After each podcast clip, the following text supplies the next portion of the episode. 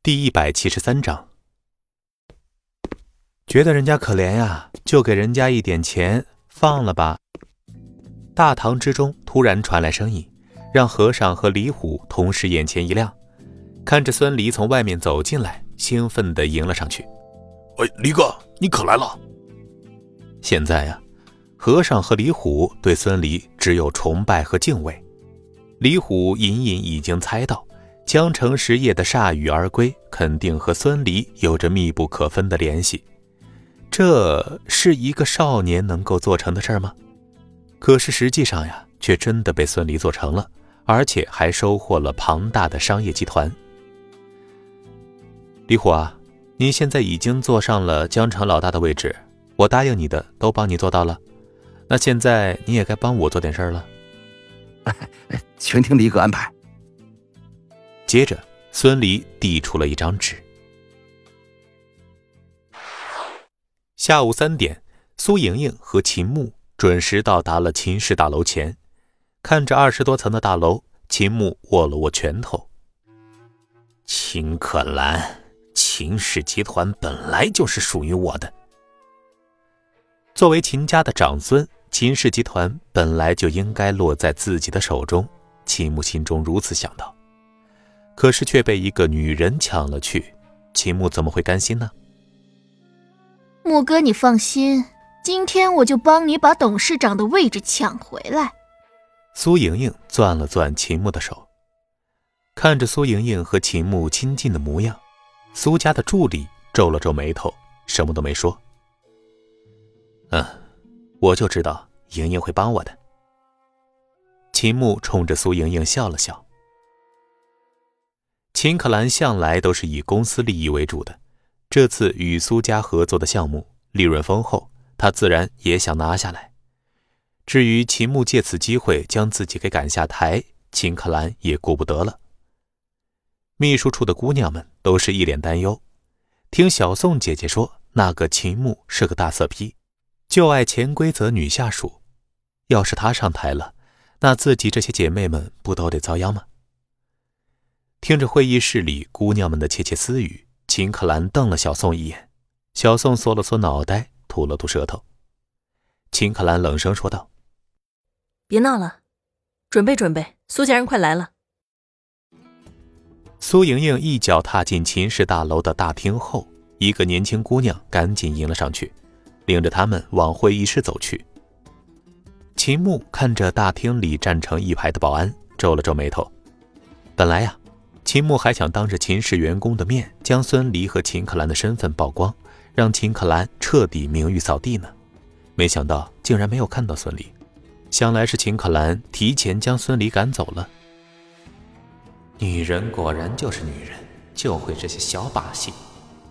秦牧心里不屑，而且想到原来秦可兰就用这样的小把戏销毁了那次孙离在西餐厅和女人吃饭的证据，他心里更是不舒服。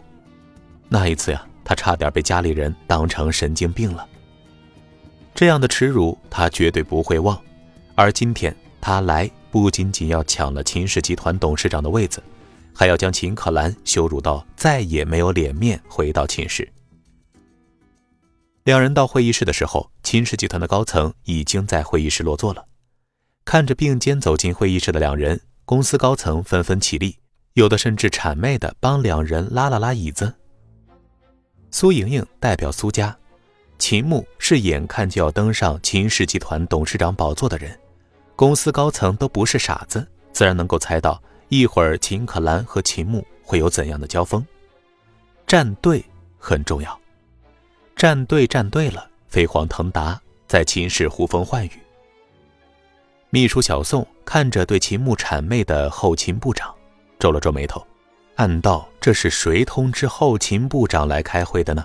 这又不是公司内部会议，他怎么来了？”小宋撒了一眼人事部长，人事部长无奈的摊了摊手，表示他也不知道。苏总，稍等一下，我去喊秦总。小宋对着苏莹莹恭敬的说道。见秦可兰竟然还没有到场，苏莹莹冷声说道：“哼，秦总真是好大的谱啊！”竟然让我们苏家等，还真是不知天高地厚啊！小宋听着苏莹莹的话，眉头一皱，却也不敢说什么。毕竟苏莹莹上来就搬出苏家，她这个小喽啰可不敢多说什么呀。莹莹，别生气，可兰可能在忙，咱们再等等。秦牧小声安慰道：“还是牧哥心善，那个女人抢了你的位置，你还这么维护她。”苏莹莹看着秦牧，温柔的说道。秦牧无奈的叹息道：“她毕竟是我妹妹啊。”两人这一唱一和的模样，一个像是骄傲的公主，一个像是受尽屈辱、一朝得到靠山、回归家门的弃子。会议室的高层，你看看我，我看看你，眼神闪烁。他们能做到现在的位子，都不是傻子。知道今天秦可兰和秦牧之间肯定会来一场明争暗夺的夺位之战。看着眼前人手一份的合作协议，显然秦可兰一分胜算都没有啊！顿时开始有人窃窃私语起来。